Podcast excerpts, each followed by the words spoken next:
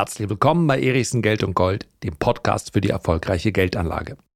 Die aktuelle Rallye am Aktienmarkt erwischt nicht nur viele Privatanleger auf dem falschen Fuß, weil sie schlicht nicht ausreichend investiert sind. Ich möchte auch in der heutigen Folge meine Gedanken freien Lauf lassen, was ich denke, wie sich dieser Markt weiterentwickeln könnte, wo die Chancen liegen und wo die Risiken. Legen wir los. So, gleich zu Beginn der wichtige Hinweis. Ihr seid jetzt schon im Besitz einer wichtigen Information. Ihr wisst nämlich bereits, wie sich die Fed gestern geäußert hat. Ich nehme aber diese Podcast-Folge auf am Mittwochmorgen um kurz nach neun. Ich weiß also noch nicht, was Jerome Powell, der Vorsitzende der Fed, heute Nachmittag verkündet. Vielleicht sagen sich die Kollegen ja, weißt du was, heute ist der Tag der guten Laune. Wir setzen einfach mal die Zinserhöhungen aus. Ende, Feierabend, das war's. Und sagen dem Markt, es kann losgehen. Genau das würde passieren, wenn die Fed also heute Nachmittag herauskäme und sagt, Zinserhöhungen sind vorbei und deswegen wird es heute auch keinen kleinen Zinsschritt geben. Ja, was würde passieren? Vermutlich würde der Dow Jones, alle Indizes würden steigen. Am stärksten vermutlich der risikolastige Nasdaq 100. Ich erwarte dann einen Kurs plus größer 5 bis 6 Prozent. Das dürfte dann einer der größten Tagesgewinne aller Zeiten sein. Ist das wahrscheinlich? Absolut nicht. Die Fed könnte sich natürlich auch sagen, weißt du was, die Stimmung ist uns einfach viel zu gut. Da werden wir jetzt einfach mal ein bisschen draufklopfen. Völlig illusorisch und tatsächlich nahezu mit einer Wahrscheinlichkeit von 100 Prozent auszuschließen, ist ein Zinsschritt von 0,75 Basispunkten. Dann würde der Dow Jones, insbesondere aber der Nasdaq 100, einen der größten Tagesverluste aller Zeiten einfahren. Dann rechne ich mit einem Minus von größer 5 Prozent welches allerdings im Tagesverlauf gekauft werden könnte, weil sich kein Mensch dann äh, vorstellt, dass es so weitergeht. Dann würde man denken, das alles ist jetzt final abgehandelt. Das aber hat ebenfalls eine Wahrscheinlichkeit, die ich ach, letztlich unter einem Prozent sehen würde. 0,5 Prozent.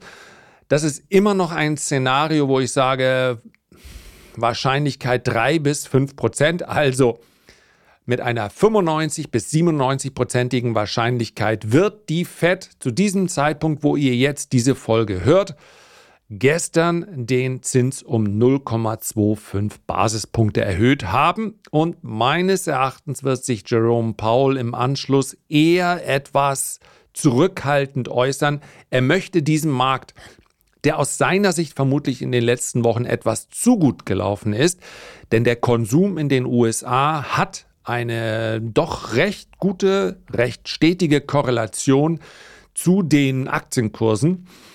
Er möchte diesen, dieser Rallye keinen weiteren Vorschub leisten. Aber letztlich wird er auch nicht umhin kommen, auf die eine oder andere Art und Weise festzustellen, die Fed hat ihr Ziel erreicht.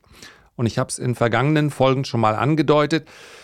In den allerseltensten Fällen klopft man jetzt Notenbankern auf die Schulter, aber wenn man überlegt, aus welcher Situation heraus die Fed sich hier befreien musste, sie war meilenweit behind the curve, wie es so schön heißt. Also, die Realpolitik ist der Geldpolitik weit enteilt, dann muss man sagen, sie hat seitdem das Ganze einigermaßen gut im Griff gehabt. Sie hat weder den Markt zum Einbruch gebracht, ja, der Markt ist wahrscheinlich etwas zu gut gelaufen aus Sicht der Notenbanker, aber unter dem Strich war das Ziel, dass die Zinsen über die Inflationsrate erhoben werden, wir also eine tatsächlich festere Geldpolitik sehen. Und dieses Ziel ist erreicht. Ja, wenn man sich die aktuellen Inflationsdaten anschaut, dann könnte man zu dem Ergebnis kommen, wieso? Ja, wir haben doch nach wie vor eine Inflation, zumindest mal in den USA und weiten Teilen Europas, die oberhalb des Leitzinses liegt, aber die Börse schaut ja immer in die Zukunft. Und wenn wir uns die One-Year Inflation Swap Rate anschauen, dann liegt die aktuell, ich bin eigentlich vorbereitet, aber ich mache es jetzt mal aus dem Kopf, dann liegt die, glaube ich, irgendwo bei 2,75 Prozent. Das ist also schlicht und einfach das, was der Markt beziehungsweise was anhand der Daten der Markt sagt, wo die Inflation in einem Jahr liegen wird. Und wir sehen, sie kommt derzeit sehr deutlich zurück, so steil, dass man natürlich immer noch einen gewissen Unsicherheitsfaktor hat innerhalb kürzester Zeit könnte durch irgendeine makropolitische Entscheidung, ja, irgendeine Verschärfung von hm, kriegerischen Auseinandersetzungen, wo auch immer. Also letztlich genügt eine Schlagzeile, um die Welt auf links zu drehen. Aber wenn es so kommt, wie derzeit prognostiziert, all die Daten, die man derzeit hier einfließen lassen kann, dann wissen wir bereits in einem Jahr notiert die Inflationsrate nochmal deutlich unter der aktuellen. Sie wird sich mehr als halbieren. Im Übrigen sowohl in den USA, dort ist die Kurve noch etwas steiler, aber auch in Europa. Und der aktuelle Zins, der liegt bei 4, irgendwas, 4,7 Prozent. Das heißt also, wir haben eine echte, reale Kurslücke. Der aktuelle Zins liegt oberhalb der Inflation, die vermutlich in einem Jahr herrschen wird. Und das war das Ziel. Und damit kann man natürlich auch die letzten Wochen einigermaßen gut zusammenfassen unter diesem Begriff The Pause, der in den USA immer wieder verwendet wurde, um den Moment zu beschreiben, in dem die Notenbank erst einmal fertig ist. Ihr wisst, weil ich in der Vergangenheit häufige darüber gesprochen habe, dass es oft in solchen äh, gerade beginnenden Märkten der Inflation dann im weiteren Verlauf noch zu einer weiteren inflationären Welle kam. Das müssen wir aber heute nicht besprechen. Das ist für mich nach wie vor ein nicht unwahrscheinliches Szenario, hängt auch ganz wesentlich mit diesen ja, nachschwappenden Effekten zusammen. Was wird es für Tarifrunden geben? Das gilt im Übrigen auch für die USA. Auch dort ist dieser Effekt zu beobachten, auch wenn die Gewerkschaften dort vielleicht nicht so stark organisiert sind wie in den meisten Teilen Europas. Aber auch dort sieht man das. Aber die Frage müssen wir uns heute noch nicht stellen. Wer allerdings auf die Pause wartet, den muss man letztlich enttäuschen. Denn wann der Markt diese Pause einpreist, das entscheidet immer noch der Markt. Es gibt eben nicht die Daten, auf die man dann reagieren kann, sondern häufig lässt sich das erst im Nachhinein feststellen. Und wenn wir uns die aktuelle Entwicklung anschauen, dann muss man sagen, der Markt hat genau das jetzt eingepreist, was es gerade auch für viele institutionelle Anleger sehr, sehr schwierig gemacht hat und was meines Erachtens dafür sorgen könnte, dass dieser Effekt vielleicht noch einige Wochen länger anhält, ist die Tatsache, dass es ausgerechnet über den Jahreswechsel passiert ist. Denn das hat dazu geführt, dass letztlich in den ersten beiden Handelswochen, man sieht das anhand der Volumina, die sehr, sehr gering sind, viele schlicht und einfach nicht partizipiert haben. Also um es ganz einfach auszudrücken, die Profis haben mehrere Prozent Kursgewinn, ja, in Europa mehr als zehn Prozent, aber auch in den USA einiges schlicht und einfach verpasst. Damit sind sie unterinvestiert und diese Daten können wir im Übrigen auch so verlässlich hier kommunizieren, weil wir sie kennen. Wir kennen die Investitionsquoten der professionellen Marktteilnehmer. Wir wissen, wie sie investiert sind. Wir wissen, wie die Stimmung ist und wir wissen im Übrigen anhand von Umfragen auch wie sie sich positionieren möchten. Und egal, wo man hinhört, ich habe in der letzten Woche, glaube ich, das müsste ein Handelsblatt-Podcast gewesen sein oder war es Anfang dieser Woche, vielleicht war es auch Montag, könnt mal reinschauen. Keine Aufforderung, keine Kooperation, einfach nur der Hinweis, man hört ja auch mal bei Kollegen rein. Ich meine, es war Flossbach von Storch, die gesagt haben, sie möchten in die nächste Korrektur hinein dann weitere Positionen aufbauen. Ja, die Aktien, die dort genannt wurden, also deutsche Automobilaktien, das ist eher ein Turnaround-Gedanke, wäre jetzt nicht meine erste Wahl, aber es gibt sicherlich unterschiedliche Strategien und es gibt unterschiedliche Möglichkeiten an der Börse erfolgreich zu sein. So oder so, genau das ist, worauf alle warten. Und das ist das ganz große Problem. Wenn halt alle sagen, ja, den nächsten Rücksetzer kaufe ich, dann werden diese Rücksetzer meist recht früh gekauft. Und wenn wir uns anschauen, wie die äh, Korrektur in dieser Woche abgelaufen ist, dann sehen wir, dass häufig intraday sich die Kurse immer wieder gefangen haben. Ja, ein DAX, der so gut und so schnell gestiegen ist, wenn das dann eine Korrektur ist, mal um zwei oder drei Prozent, der Markt aber nicht wirklich durchrutschen will, dann ist das meines Erachtens gerade nach so einer fulminanten Rallye wirklich ein Zeichen dafür, es steht noch sehr viel Kapital an der Seitenlinie bereit. Und das ist ganz, ganz wichtig, dass einem klar wird und dass man sich auch immer wieder dessen bewusst wird. Es gibt kein ökonomisches Modell, welches sich an der Börse anwenden kann auf kurzfristige Sicht. Das heißt also, ich kann durchaus die Aussage treffen, dass sich Die Kurse an der Börse orientieren an den Unternehmensgewinnen und zwar nicht an den aktuellen, sondern an den Schätzungen. Es gibt hier eine Korrelation. Das Problem ist nur, diese Schätzungen können sich ändern. Das heißt, allein darauf zu schauen, was die Analysten erwarten, wie die Ergebnisse im zweiten, dritten und vierten Quartal ausfallen, wird nicht reichen, denn es gibt eine permanente Anpassung und insofern gibt es natürlich auch eine permanente Anpassung hinsichtlich der Stimmung und hinsichtlich der konjunkturellen Rahmenbedingungen. Und wer jetzt sagt, das heißt also letztlich kann ich gar nicht prognostizieren, wie sich die Kurse an der Börse bewegen, das ist vollkommen korrekt. Aber der, gerade in einem Bärenmarkt, ist der Gedanken, Schwäche zu kaufen, ein besserer, als zu sagen, ich kaufe dann neue Hochs. Das ist etwas anderes in einem sehr stabilen Bullenmarkt.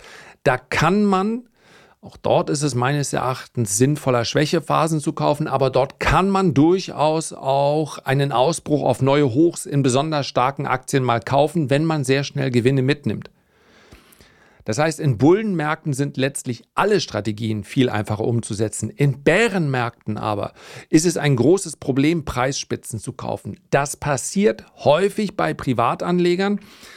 Die meisten institutionellen Anleger können sich da durchaus zurückhalten. Das heißt, die schauen sich dann so etwas wie die Volatilität an und wenn es dann immer wieder zwischendurch so Preisspitzen gibt in Branchen, in Sektoren, in einzelnen Aktien, je nachdem, wie diese entsprechenden Produkte, also die Fonds ausgelegt sind, ja, dann warten die natürlich, bis die Kurse etwas zurückkommen. Die sind disziplinierter beim Einstieg. Aber wenn sie eben die Chance nicht bekommen, dann müssen sie nach oben hin ihre Investitions, ihren Investitionsgrad durchaus sukzessive anpassen. Und ich halte das im Übrigen auch für sinnvoll. Und hier ist nochmal ganz, ganz wichtig zu unterscheiden. Ich schätze, das habe ich schon so 300, 400 Mal gemacht, aber ich werde nicht müde, weil es so wichtig ist, zwischen diesen beiden Disziplinen zu unterscheiden. Also Langfristige Investition macht sich all diese Gedanken nicht. Langfristige Investition wartet auf Schwäche, es kann auch durchaus mal eine Bauchgefühl Schwäche sein, also einfach den Eindruck, der Markt ist aber wirklich übellaunig, ja? Oder man schaut einfach drauf, er hat 10, 20, 30 Prozent korrigiert, die Chance gab es auch wieder. Und dann kauft man.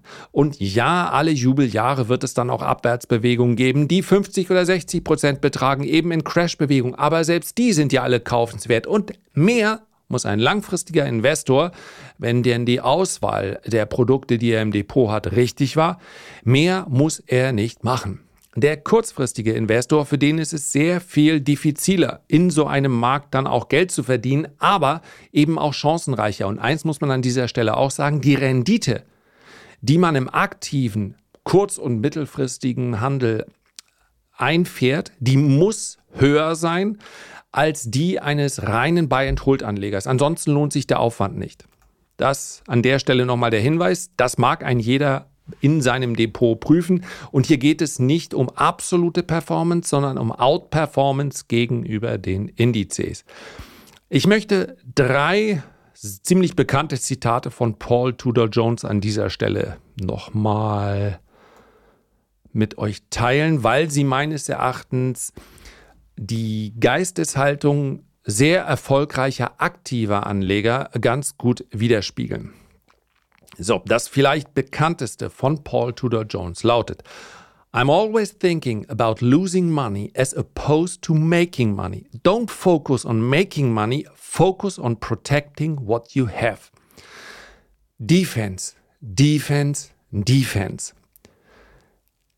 Der Gedanke, in dieser Rallye hinein etwas zu verpassen, der ist nachvollziehbar. Der führt aber häufig gerade dann zu einem Kauf, wenn der Markt besonders gut läuft, weil man sagt, das kann doch alles nicht wahr sein. Also ich muss hier irgendwie reinkommen. Ja? Und es ist nachvollziehbar. Aber wenn ich kein geeignetes Chance-Risiko-Verhältnis habe, das heißt also, wenn die Gewinnstrecke, die ich annehmen darf, unter realistischen Gesichtspunkten auf der Oberseite, wenn die überhaupt nicht in Relation steht zu dem, was ich mir als Stop rausgesucht habe, dann ist es keine gute Idee, aktiv zu werden. Dann muss man gelegentlich, wenn man eine Bewegung verpasst hat, auch mal an der Seitenlinie bleiben. Und ich kann dies nur ans Aufruf an alle mitgeben. Denn ich höre natürlich auch eine ganze Menge Podcasts und für mich ist das Thema Stops, Das müssen keine festen Stops sein. Das können auch mentale Stops sein, die ich mir raussuche und dann anhand des Schlusskurses prüfe, ist jetzt dieses Stop-Level erreicht. Aber das wird mir zu wenig besprochen. Es ist natürlich lange nicht so sexy, wie über Chancen, wie über tolle Stories und Branchen zu sprechen. Aber wer nicht in der Lage ist, seine Verluste zu begrenzen, wird, selbst wenn er in seinem Bereich, ob nun als Entrepreneur, als ehemaliger CEO von, als Venture Capitalist Geber, als, ach, was fällt mir alles Mögliche ein, aber wo auch immer, der wird unter dem Strich keine gute Rendite erzielen. Und dann gehen tatsächlich einige auch noch raus, ja, jetzt schweife ich ein klein wenig ab, aber aus gutem Grund und sagen, naja, im letzten Jahr war es auch gar nicht möglich, eine bessere Rendite zu erzielen als minus oder 20 oder minus 25 Prozent. Das ist schlicht und einfach nicht korrekt.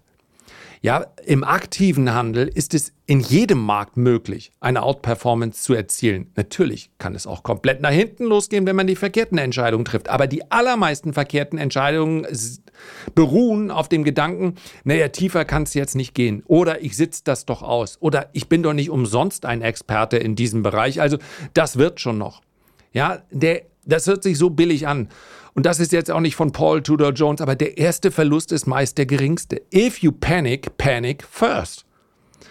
So, wenn ich, ich habe überhaupt nicht vor, irgendein Vermächtnis, Vermächtnis zu hinterlassen, zumindest nicht in Form meiner Podcast-Folge. Aber ich werde nicht müde, das zu betonen. Und nochmal der Aufruf, wenn irgendjemand irgendjemanden kennt, der sagt, naja, nee, das kann man aber auch anders sehen. Ja, vielleicht nicht gerade den Nachbarn, der erst letzte Woche begonnen hat mit der Börse, aber ich setze mich da auch gerne jeder Diskussion aus. Der aktive Handel hat seine eigenen Gesetze. Und wer Verluste nicht begrenzt oder begrenzen möchte, der wird immer und ausnahmslos im aktiven Handel scheitern. Gegenstimmen gern genommen. Schmeißt sie mir zu, ich spreche dann die Leute gerne an oder wenn sich jemand direkt angesprochen fühlt, dann nur zu. Zweites Zitat. Don't be a hero. Don't have an ego. Always question yourself and your ability. Don't ever feel that you are very good. The second you do, you are dead. Es geht in die gleiche Richtung. Überschätz nie deine Fähigkeiten. Und das könnte ich in diesem Fall auch übersetzen. Bitte glaub doch nicht, weil du jetzt gerade eine Studie gelesen hast, dass genau jetzt der Wert hier durch die Decke gehen muss. Das ist ja doch irgendwie ein Geheimtipp. Meine Güte, gut, dass ich das gelesen habe vor allen anderen. Wenn du es gelesen hast, haben es eine Million andere auch gelesen. Schau auf die Aktie. Wahrscheinlich hat sie gerade eben schon 50 Prozent gemacht. Es ist kein Geheimtipp mehr. Es gibt keine Geheimtipps an der Börse. Ja, es gibt manchmal Insiderwissen und eine Menge Insiderwissen darf nicht genutzt werden an der Börse. Wenn man Insiderwissen in Form von einer äh, extremen fachlichen Qualifikation deutet, dann darf es selbstverständlich genutzt werden. Und ich will nicht sagen, dass fundamentale Analysen nicht zu einem Wissensvorsprung an der Börse führen können. Aber als jemand, der im Jahr locker 100 Analysen liest, sage ich euch, das Wissen, was ihr aufbereitet zugeschickt bekommt, ist kein Geheimnis. So, welchen ein hatte ich noch? Ein hatte ich noch. Ein hatte ich noch. So, wo haben wir es? So, I always believe that prices move first and fundamentals come second.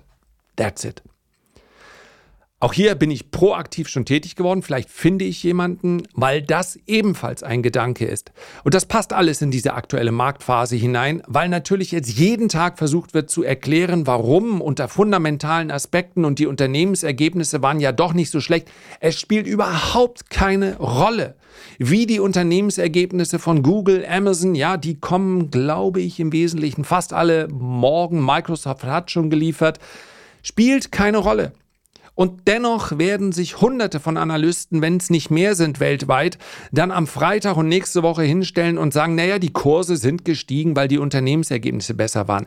Es spielt keine Rolle, wie das vergangene Quartal gelaufen ist für die Börse. Einzig und allein. Das ist wirklich ein binärer Zustand, ja?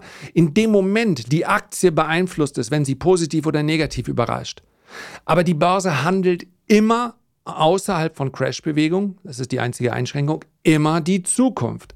Wenn also die Notierungen im DAX und in vielen anderen europäischen Indizes jetzt knapp unter ihren Allzeithochs notieren, dann muss man für die Begründung nicht darauf schauen, was wir in den letzten drei, vier Wochen an Daten bekommen haben, sondern man muss sich überlegen, was ist es denn, was der Markt erwartet in den nächsten Monaten? Was fällt denn jetzt besser aus? Und die Antwort lautet, der Markt realisiert jetzt, dass wir bereits in dieser Zinspause sind. Ja, wir sind von großen Zinsschritten angekommen auf, sehr wahrscheinlich, wie gesagt, ihr seid schon ein bisschen schlauer, 0,25 Prozent. 4,75 Prozent Zinssatz sind es 4,5, 4,75? Bin ich ganz sicher. Auf jeden Fall werden es 0,25 mehr sein wahrscheinlich. Gegenüber einer Inflationsrate von 2, irgendwas Prozent in einem Jahr. Das ist die Antwort. Und wer jetzt sagt, ja, es hätte uns ja vorher einer sagen können, ja, wenn es so einfach wäre. So, und selbstverständlich ist das ich lasse hier meinen Gedanken relativ freien Lauf und das hört sich auch ein bisschen unkonkret an. Das verstehe ich. Aber so funktioniert Börse. Dieses Gefühl, ich weiß nicht genau, warum das jetzt passiert, das ist immer, weil ich immer mir Gedanken darüber machen muss, was passiert nächste Woche, was passiert in drei und in sechs Monaten. Und das werde ich ja nie wissen. Das heißt, es gibt auch keine ökonomischen Modelle, die ich hier reinpressen kann. Es gibt kein Makromodell, welches mir heute erklärt, wie sich die Indizes in Zukunft entwickeln werden. Ich kann immer die Vergangenheit ganz hervorragend erklären. Ich kann sehr genau sagen, warum das alles passiert ist. Aber das interessiert mich ja nicht. Das sind ja Daten, die ich bereits habe. Und bitte schaut mal bei Analysen, die ihr lest oder Marktberichten, schaut da drauf, was beschreibt äh, gerade den Status quo. Nicht, dass ihr das nicht lesen sollt. Wenn euch das interessiert, ist es gut. Es hat nur überhaupt keine Bewandtnis damit, wo morgen der DAX stehen wird. Und es gibt doch sehr, sehr wenig, die sich hier aus dem Fenster lehnen. Und das kann ich nachvollziehen, ganz klar. Denn man liegt natürlich viel häufiger falsch. Was es also viel mehr braucht im aktiven Handel, ist Umgang mit Risiko, Umgang mit Positionsmanagement, Umgang damit, wie ich in einen steigenden Markt hinein Positionen eröffne und wie ich sie dann auch absichere. Ich habe zum Beispiel in steigende Märkte einige Positionen eröffnet, aber dann auch immer wieder Teilgewinne vorgenommen. Es der Gedanke in so einer Marktphase, wo sich das so relativ schnell dreht, ich brauche jetzt mal den ganz großen Home Run. Der ist sehr gefährlich. Wir werden wieder stabile Bullenmärkte bekommen und die dauern dann auch nicht Monate oder Jahre und dann wird alles einfacher. In einem Bärenmarkt und zumindest mal bezogen auf die US-Indizes sind wir noch in diesem Bärenmarkt, ist es wichtiger, sein Kapital nicht zu verlieren. Defense ich werde das so lange einhämmern, bis am Ende des Tages ja, sogar mein Chefkritiker, der und der jede Folge sich offensichtlich anhört, äh, Dr. Med Schönmann, der sagt, das war alles wieder überhaupt nichts. Folge für Folge zieht er sich rein und äh, aber weiter so. Das motiviert mich auf eine gewisse Art und Weise. Irgendwann, naja, wer statt des Vornamens Dr. Med schreibt. Aber anyway, also, was ich damit sagen will, das gefällt auch nicht jedem, weil es natürlich viel einfacher ist zu sagen, der DAX steigt, weil ein äh, Reopening in China äh, stattgefunden hat. Ja, das ist komplett korrekt. Der DAX ist aber auch vorher schon gestiegen und so schnell läuft das Reopening in China nicht. Der DAX hat in seiner Zusammensetzung ein äh, hohes Expose, ein hohes Exposure an China. Ja, der DAX wird zum Teil als China-Index betrachtet, weil wir eben so viel dahin exportieren. Das heißt also, die positive Entwicklung in China führt dazu, dass der DAX gerade so ein bisschen durch die Decke geht. Ja, zumindest in den letzten Wochen gegangen ist. Aber was hilft mir die Information? Das ist eine rückblickende Information. Das heißt, ich muss mich fragen, wie wird sich das in den nächsten Wochen entwickeln? Wird sich die wie wird sich die Lage in China entwickeln? Das wird ganz wesentlich auf den DAX Einfluss haben. Nicht darauf, was dann für Quartalszahlen in der Vergangenheit gelegen haben. Und das, ja, ich wiederhole mich, aber das ist extrem wichtig. Um mit dieser Unsicherheit umzugehen, das ist gar nicht so einfach. Das ist aber die ganz große Aufgabe. Und in so einer Unsicherheit Setups zu erstellen in einzelnen Werten, ohne sich immer Gedanken machen zu müssen, was ist denn mit dem Markt morgen? Das ist ganz entscheidend und es gibt ja durchaus Werte, die eine relativ geringe Korrelation haben zu der Entwicklung der Indizes. Und so etwas kann man sich ja auch mal vornehmen. Stories, Unternehmen, Sektoren, Branchen, was auch immer, bei denen man sagt, das Geschäftsmodell hat doch eigentlich wenig damit zu tun, wie die Konjunktur gerade läuft, oder? Genau. Und solche Werte sind zum Beispiel auch sehr, sehr gut gelaufen. Und auf die dann mal zu schauen, Das macht durchaus Sinn. Und jetzt möchte ich noch ein Kurzfazit ans Ende stellen, wie die nächsten Wochen aus meiner Sicht weitergehen. Zuerst einmal könnte ich mir, ich habe schon gedacht, als ich im November und Dezember die Ausblicke für das Jahr 2023 gelesen habe, ja, seltene Einigkeit, hier ja auch besprochen, bei den Analysten. Das erste Quartal, auf jeden Fall aber das erste Halbjahr 2023 dürfte eine Katastrophe werden scharfe Rezession in den USA. Und hier kann man gar keinen Vorwurf machen. Ja, diese solche Rezession zeitlich vorherzusagen, ist, ist tatsächlich gar nicht so einfach, weil das auch etwas hat äh, zu tun hat mit dem Sentiment der, der Konsumenten, der Anleger. Und das sind dann manchmal kleine Faktoren, die das Ganze hier beeinflussen. Also, das hat nicht geklappt.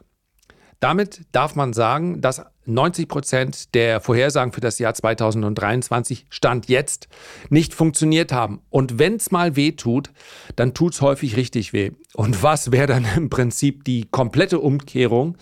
Naja, dass eben das erste Halbjahr oder das erste Quartal ganz gut läuft, der Rest aber nicht mehr. Denn nochmal, dieser große Gedanke, dann ist erstmal Pause von den Zinserhöhungen, der war nachvollziehbar. Aber meines Erachtens sind die letzten Monate bereits Teil dieser Pause gewesen. Und von daher, wenn es jetzt einfach nur nach Murphys Law geht, dann haben wir noch einige Wochen einen ganz guten Markt und dann wird es schwierig. Genau dann, wenn alle gesagt haben, so, jetzt ist aber Krise mal vorbei.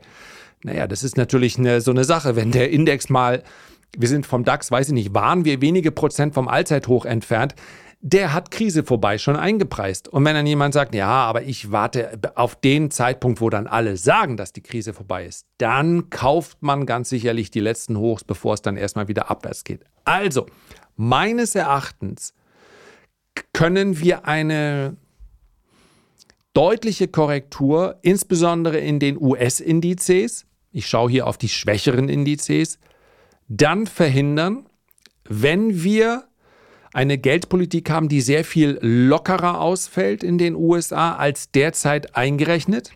Und das Ereignis, was dazu führen könnte, kennen wir meines Erachtens noch nicht. Das heißt, wenn es so weitergeht, dann wird die Geldpolitik erstmal nicht lockerer, sie wird nur weniger restriktiv als in den letzten Monaten. Aber das heißt ja nicht zwangsläufig, dass das Quantitative Tightening vorbei ist. Da muss man sich auch den US-Handel, ist ein bisschen komplex.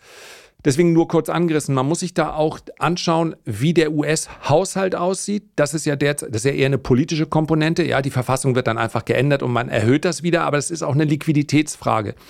Und von daher, es kann durchaus sein, dass die Fed gezwungen sein wird, die Geldpolitik lockerer zu gestalten. Das könnte die Rallye eindeutig verlängern, eventuell sogar einen weiteren Abschwung dann komplett aussetzen. Das ist zu diesem Zeitpunkt aber meines Erachtens nicht seriös zu prognostizieren.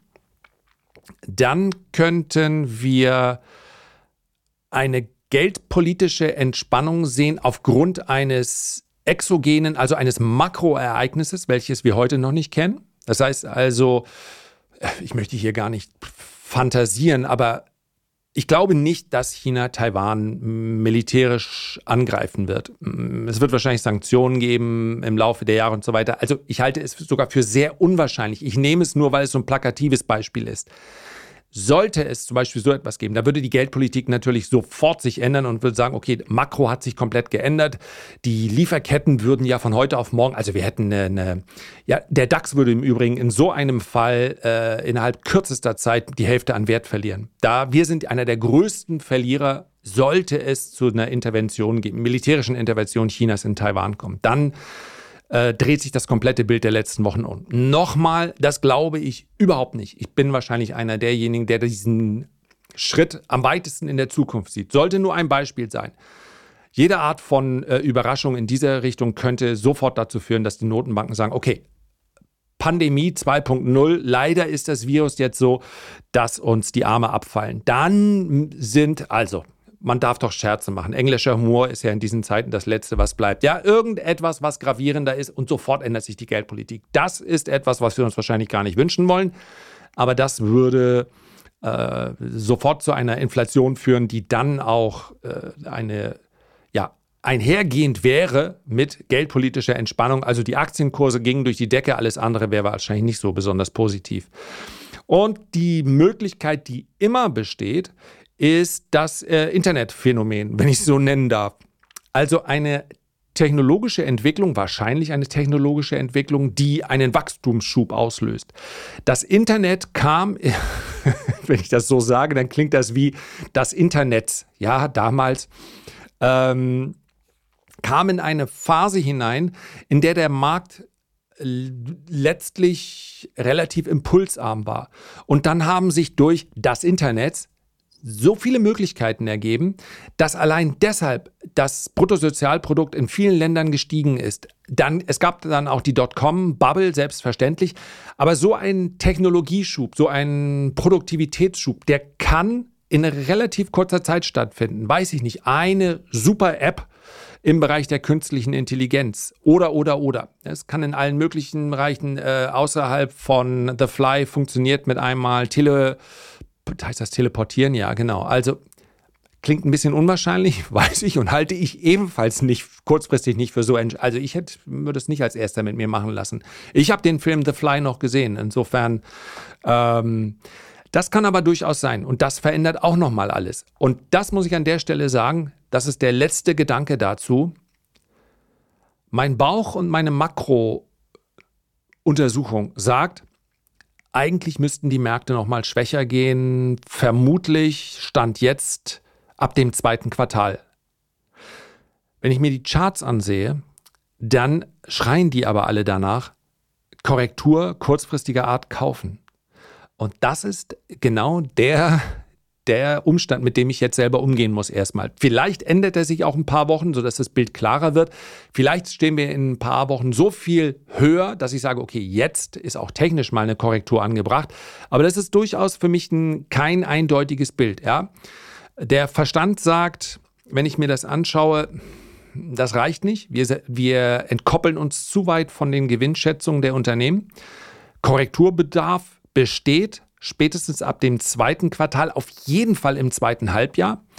Die Charts sagen, wir können auch einfach weiter steigen. Und damit muss ich euch für heute erstmal alleine lassen. Herzlichen Dank für deine Aufmerksamkeit. Ich freue mich, wenn wir uns beim nächsten Mal gesund und munter wiederhören. Bis dahin alles Gute, dein Lars.